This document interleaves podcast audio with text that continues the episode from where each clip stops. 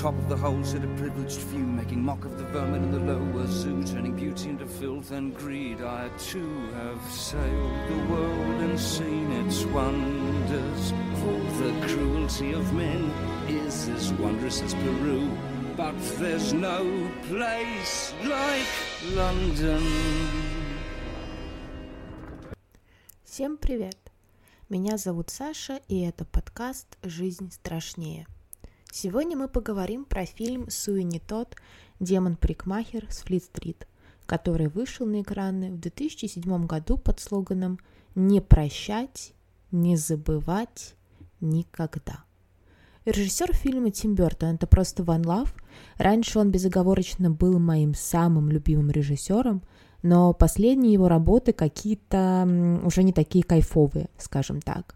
Например, фильм «Большие глаза» я еле досмотрела – а мрачные тени вызывали у меня лишь чувство тотального кринжа.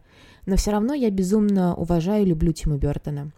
Это тот режиссер, у которого я посмотрела почти всю фильмографию, не считая некоторых старых работ, которые я просто не могу найти в открытом доступе.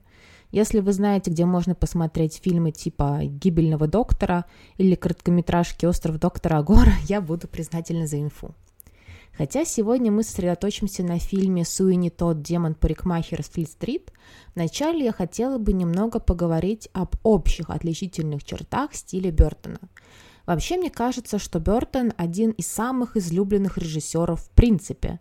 Многие люди восхищаются и вдохновляются его работами.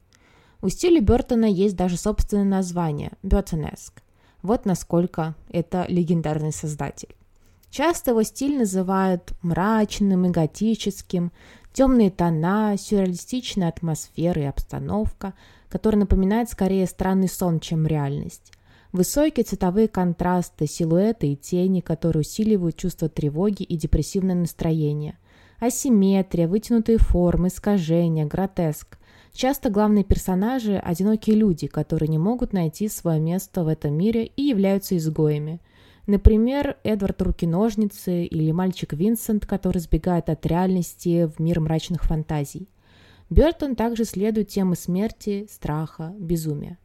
Еще Тим Бертон, как и многие другие режиссеры, любит снимать в своих картинах одних и тех же актеров. Дуэт Джонни Депп и Хелены Боном Картер – один из самых легендарных. Они сыграли вместе, кажется, в шести фильмах Бертона, включая озвучку «Трупа невесты». В фильме «Суини тот» мы снова видим их волшебный дуэт. Эти актеры будто были созданы, чтобы играть вместе и играть вместе в фильмах Бертона. Вообще каст в фильме шикарный. Алан Рикман, знакомый всем по роли профессора Снейп из «Гарри Поттера», Джимми Кэмпбелл Бауэр, на которого все не так давно поймали краш после нового сезона «Очень странных дел», Саша Барон Коэн, Тимоти Спол, известный по роли Питера Петтигрю из «Гарри Поттера». Вообще тут половина каста снималась в «Гарри Поттере». Стоит отметить, что фильм является мюзиклом, а актеры поют сами. Некоторые из них специально для фильма занимались вокалом. Считаю, что вышло восхитительно. Перейдем же к нашему сегодняшнему фильму, который, между прочим, был положительно принят публикой, а также завоевал огромное количество наград, включая «Золотой глобус» и «Оскар».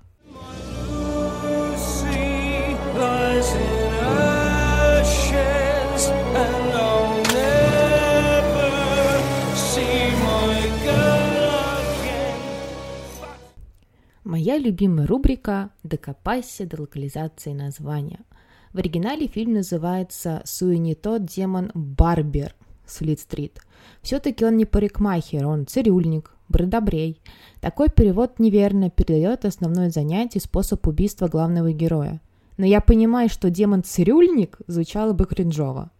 Теперь по классике рассказываю, о чем фильм и выделяю любимые сцены. 1846 год. Лондон в город возвращается цирюльник по имени Бенджамин Баркер. 15 тяжелых лет он провел на каторге в Австралии по ложному обвинению и, наконец-то, вернулся на свободу, сбежав оттуда. Вместе с ним приезжает и молодой моряк Энтони Хоуп. Бенджамин одержим жаждой мести, ведь 15 лет назад судья Терпин выжелал жену цирюльника и за этого отправил несчастного мужа на каторгу по сфабрикованному делу. Баркер возвращается в свой дом, арендовав второй этаж в лавке миссис Лавет, которая продает невкусные отвратительные пироги, сама называя их худшими в Лондоне. Женщина единственная во всем городе узнает Баркера и рассказывает тому, что судья изнасиловал его жену, и та не смогла стерпеть этого и приняла мышьяк. Дочь предобрея судья забрал себе на попечение. Бенджамин становится одержим желанием отомстить. Он открывает снова свою цирюльню после того, как миссис Лавет отдает ему его старые, но безумно острые бритвы. Бенджамин берет себе имя Суини Тот и начинает свое кровавое представление. Далее по традиции обсудим отдельные сцены, самые кровавые, важные или запоминающиеся, или все вместе. Первой жертвой становится самый популярный цирюльник в городе Адольфо Пирелли, которого играет Саша Барон Коэн. Идеальный актер для такого эксцентричного персонажа. Адольфо приходит к Тоду и говорит, что узнал его.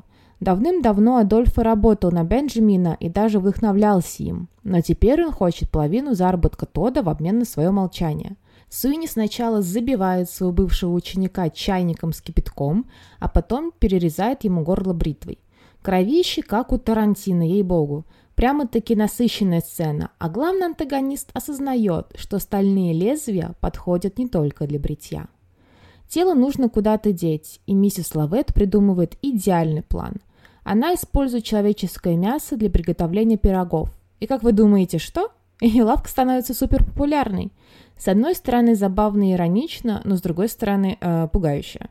Суини то, в свою очередь, сооружает конструкцию. Стоит нажать на педаль, как открывается люк, и жертва падает вниз прямо в руки к миссис Лавет.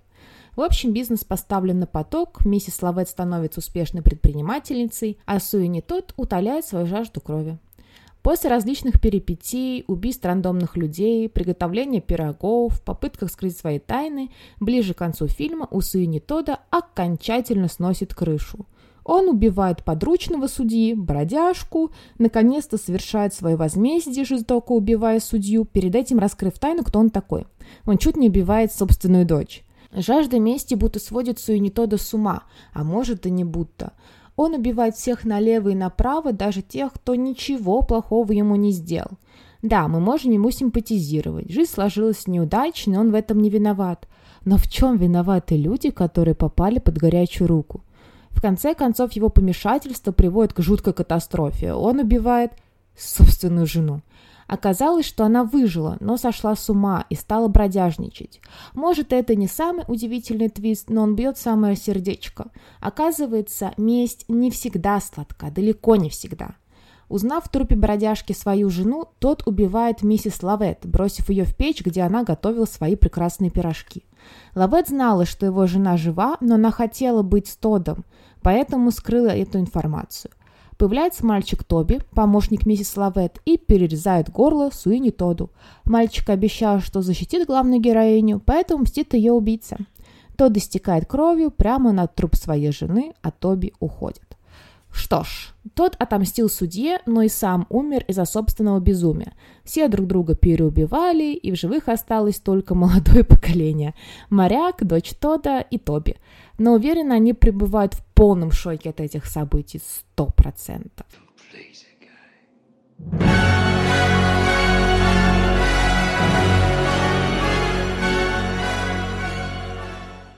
Существовал ли Суини тот в реальности? Не существует никаких исторических фактов, чтобы подтвердить этот миф. Впервые данный персонаж появился в сборнике рассказов «Жемчужная нить» и в «Лондонской легенде». Это все было аж в XIX веке. Согласно легенде, Суини тот цирюльник, который убивал своих клиентов бритвой и отдавал тела миссис Лавет, которая делала из них пирожки.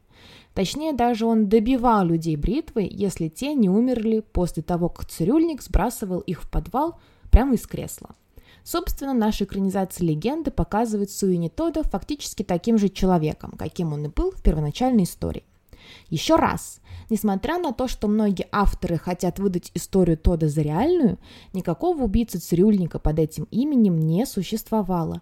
Нет никаких исторических данных, которые доказывали бы его реальность. История слишком громкая и поразительная, чтобы о ней не осталось никаких настоящих пруфов. Образ Суини Тода всегда привлекал режиссеров, писателей, сценаристов, постановщиков, музыкантов. О нем снимают фильмы, пишут литературные произведения и песни, ставят спектакли, но обсуждаемая нами версия кажется самой известной. Она является экранизацией одноименной постановки, которая впервые состоялась на Бродвее в 1979 году. Правда, многие песни были вырезаны из фильма или сокращены, что, в принципе, понятно. Сама идея создать киноадаптацию мюзикла пришла Бертону еще в 80-х годах, но только в 2006 ему было предложено воплотить свою задумку в жизнь. И я думаю, все рады этому. Как мне кажется, роднее и ближе всего нам с вами мюзикл, который поставила группа «Король и Шут». Пластинка под названием «Тот» стала последней в жизни Михаила Горшинева, более известного по прозвищу Горшок. Чем же пугает этот фильм, помимо жестокости, крови и беспощадных убийств? Мне нравится, как ведущий кинокритик газеты The New York Times писал об этом в своей статье. Может показаться странным, что я восхваляю произведение с такой неослабевающей жестокостью.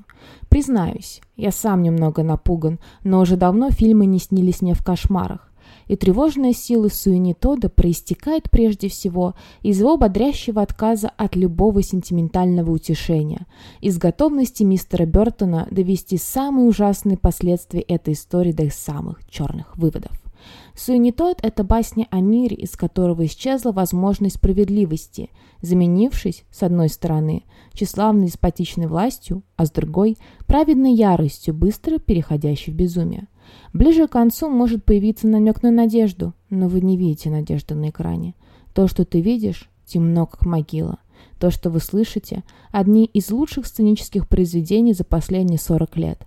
В равной степени адские, за исключением того, что с тем же успехом вы можете назвать их небесными. И действительно, история показывает нам безумно жестокого человека, которому, однако, симпатизируют многие зрители. Людей привлекает эта темнота потаенных уголков души, где сидят и наши собственные демоны. Так это ведь тоже страшно, не вырвутся ли и наши демоны наружу? Любовь к маньякам, true crime вообще не осуждаю. Сама слушаю true crime истории с удовольствием, но не романтизирую маньяков. Вот эти мысли про то, что я его исправлю, бла-бла-бла. Многие ведь любовные письма пишут в тюрьму, влюбляются в преступников, даже не встречаясь с ними лично. Нас всех одолевают демоны. Конечно, очень важен и цвет картинки. Мрачный, темный, без единого намека на свет. Лишь Джоанна, дочь Тода, маленький лучик в этом царстве порока и мерзости. Она одета в белое платье, выделяясь на общем зловещем фоне – окрашены красками мечты миссис Лавет о славном будущем с Тодом, тем страшнее возвращаться в реальность, где она всего лишь помощница убийцы, пекущей пирожки с человеческим мясом. Лавет любит Тода, она нежна к нему, дает разумные советы, предлагает строить адекватные планы, а не косить всех подряд. Но наш антагонист ослеплен гневом. Не только его жизнь мрачна, но и сам город, грязный, мерзкий, порочный, сплошная безысходность. По улицам бегают крысы, валяются бомжи, зазывают клиентов проститутки. Такой Лондон контрастирует с воспоминаниями Тода, яркими и красочными. Да, город тоже изменился. А может, это восприятие самого героя повествования. В очередной раз фильм пугает нас повседневностью. Вы доверяете цирюльнику свое лицо и горло. Пусть даже в наше время современные электробритвы куда менее опасны, а барбершоп появляются излюбленным местом мужчин в основном, само представление о том, что, например, вот парикмахер может вас убить, тревожит. А теперь представьте уязвимость человека того времени, неловкий взмах руки, и вот уже на шее появляется рана, из которой льется кровь. Важную роль играют и песни. Не зря же это мюзикл. Автор композиции Стивен Сонхайм – Песня, баллада Суини Тоди погружает нас в атмосферу тревоги. Из нее мы узнаем, что главный герой – убийца. Он брил лица джентльменов, о которых после этого уже никто не слышал. Я считаю, что это одна из самых важных песен за весь фильм. Мы ближе знакомимся с персонажем, но через мрачное описание в стихах песне «Мои друзья» Суини тот получает от миссис Лавет свои лезвия для бритья и воспевает их. Он даже говорит, что теперь снова цел, что бритва – часть него, и он теперь снова чувствует себя полноценным.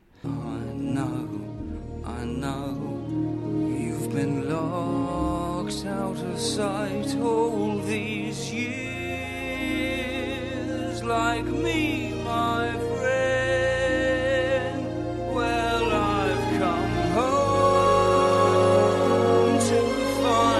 Параллельно миссис Лавет поет любовную песню, пытаясь привлечь к себе внимание, но тот восхищен исключительно своими бритвами.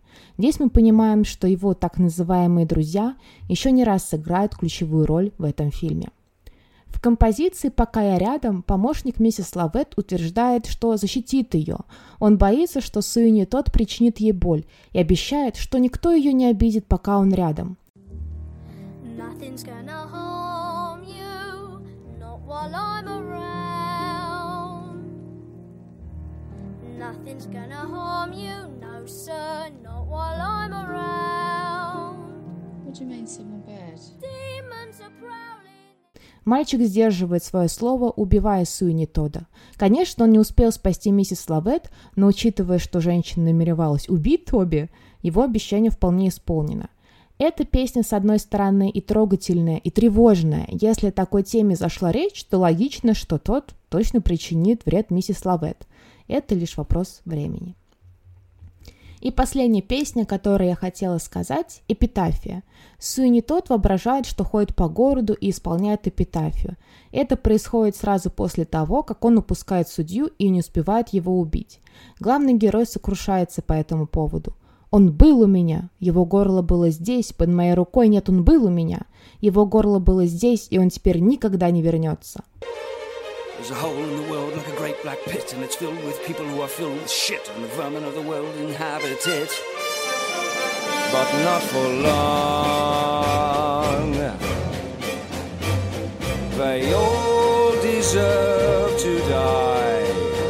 Tell you why, Mrs. Lovitz, tell you why. Здесь же он приходит к выводу, что смерти заслуживают все.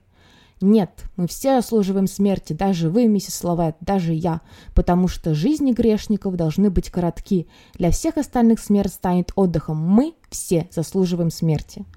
Тут мы понимаем, что наш антагонист решил убивать всех, кто придет к нему побриться. Не стоит забывать и о том, что это в том числе история о каннибализме. Суини Тот и миссис Лавет не едят пирожки с человеческим мясом. По крайней мере, мы этого не видим. Но они кормят ими весь город. Ее лавка начинает процветать. Настолько вкусная ее выпечка. Подкаст не зря называется «Жизнь страшнее». Уже не первый обсуждаемый нами фильм рассказывает историю, которая могла бы произойти в реальности. Каннибализм действительно встречается в нашей жизни. К концу сегодняшнего эпизода мне захотелось добавить немного трукраемого повествования. Подобных историй о том, как маньяки убивали людей, а потом делали из них вкусные хлебобулочные изделия, достаточно много. Но больше всего меня в свое время поразил рассказ о Леонарде Чанчули. В 20 веке в Италии женщина совершила серию убийств. Убивала она ради того, чтобы спасти своих детей от проклятия. Леонардо была уверена, что ее родная мать прокляла семью, и женщина решила, что если будет убивать, то сможет обменять своих детей на смерть кого-то еще. Леонардо убила трех женщин и испекла из них шоколадные кексы, которыми угощала гостей. Вот почему люди боятся смотреть хорроры, в то время как реальность не так прекрасна тоже. Страшно же, девочки, страшно. Финал фильма оставляет некоторую горечь. Суини тот не испытал облегчения после всего, что натворил. Остальные персонажи были замучены им до смерти. Здесь нет хэппи-энда, а только трагичная история о мести.